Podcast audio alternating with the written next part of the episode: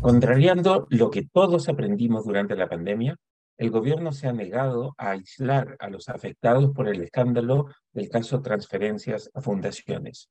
En vez de circunscribir el problema y limitar su impacto, la actitud del gobierno del presidente Gabriel Boric ha permitido que el escándalo se ramifique hacia otras reparticiones públicas.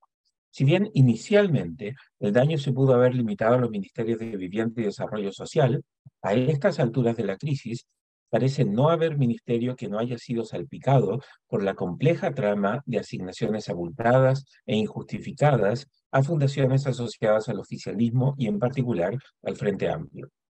Después de haberse caído estrepitosamente de la cima de superioridad moral en la que se había injustificadamente encumbrado, el gobierno ahora parece obstinado en creer que es demasiado especial como para tener que seguir el mismo camino que normalmente siguen los gobiernos para superar las crisis. Pero tal como fue un error pretender ser más puro y probo que el resto de la clase política, también es erróneo creer que las dinámicas que aplican normalmente en la política no aplicarán a este gobierno. Lamentablemente, este inexperto y ya no tan joven gobierno se niega a aprender lecciones de la historia. Para Boric y su círculo cercano, la historia es un fetiche para recordar, idealizar y conmemorar, no un libro de texto del que aprender. Pero si el gobierno revisara los escándalos de corrupción que azotaron a gobiernos anteriores, aprendería que siempre debe haber un chivo expiatorio que sea apropiado para la profundidad del escándalo y del daño causado.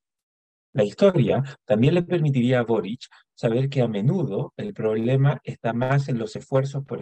encubrir el escándalo que en el escándalo en sí.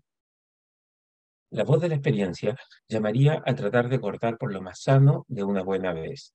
Un profundo cambio de gabinete sería mucho mejor que seguir con este desangre permanente que inmoviliza al gobierno y pone freno a importantes prioridades que la ciudadanía demanda.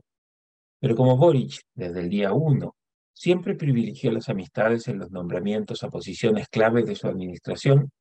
el presidente, que jamás logró titularse de abogado, ahora tampoco parece capaz de darse cuenta de que para poder empezar a salir del foso en que se encuentra, primero necesitará sacrificar a su amigo George Jackson. Aunque es evidente a estas alturas que Jackson le ha hecho más mal que bien al proyecto refundacional del gobierno de Boric, el presidente parece incapaz de entender que las urgencias sociales requieren la salida de Jackson del gabinete. Pero si nos regimos por lo que ha sido el gobierno de Boric hasta ahora, el camino más probable parece ser el de los tropiezos constantes, la multiplicidad de errores no forzados y el voluntarismo irresponsable e insensato que ha llevado al gobierno a dos aplastantes derrotas electorales en menos de 18 meses en el poder de haber cortado por Lozano, cuando ya se hizo evidente que Jackson no podía seguir en el gobierno, Boris tal vez hubiera tenido tiempo de reiniciar su administración y prepararse para conmemorar dignamente el quincuagésimo aniversario del doloroso quiebre de la democracia en 1973. Al demorarse tanto en cumplir con su deber político, Boric ha tenido las conmemoraciones del aniversario, ha las conmemoraciones del aniversario, del aniversario del golpe de un impúdico color a corrupción que enloda la trayectoria política de la izquierda democrática del país.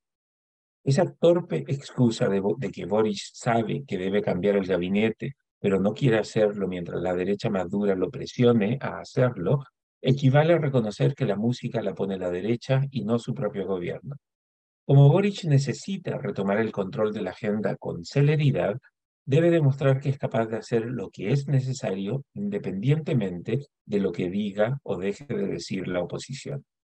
Ya parece evidente que Boris no será el presidente profundamente transformador que aspiraba a ser.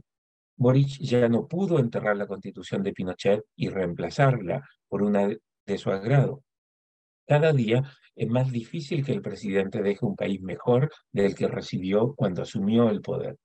Pero si Boris quiere construir un legado que permita que la historia lo muestre como un buen presidente y no como el periodo menos exitoso del retorno a la democracia, de la democracia, el inexperto y obstinado presidente deberá finalmente atreverse a cortar por lo sano y resetear su gobierno con un cambio de gabinete que refleje la complejidad del momento por la que pasa el país y la profunda crisis por la que atraviesa su gobierno. El libero, la realidad como no la habías visto. Haz que estos contenidos lleguen más lejos haciéndote miembro de la red Libero.